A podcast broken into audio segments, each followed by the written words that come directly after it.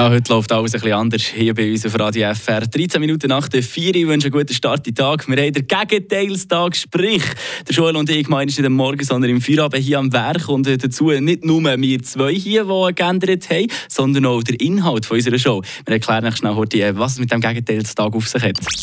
Eine Portion Wissen für einen Start in den Tag. Schlauere Tag mit Radio FR. Niemand weiß so genau, warum es diesen Tag eigentlich gibt. Viele geben dieser Serie da die Schuld. Oh, wer wohnt in der Ananas ganz tiefe Meer? In der Folge nämlich, da läutet der Thaddeus den Gegenteilstag ein, wo man sich scheinbar komplett anders verhält als sonst. So hat er in der Serie wollen bewirken, dass sich der Spongebob und sein Kollege Patrick mal wie Erwachsene benehmen.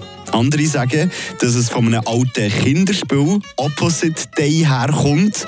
Und noch andere sagen, dass der Tag schon im 1872 gefeiert worden ist. Der damalige Abgeordnete Keir Craig hat scheinbar den Gegenteilstag ins Leben gerufen.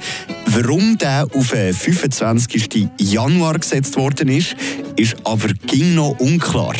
Auch warum dass er überhaupt ins Leben gerufen worden ist, ist nicht bekannt. Es ist also ein Rätsel und niemand will es irgendwie sein. Der Erfinder vom Gegenteilstag.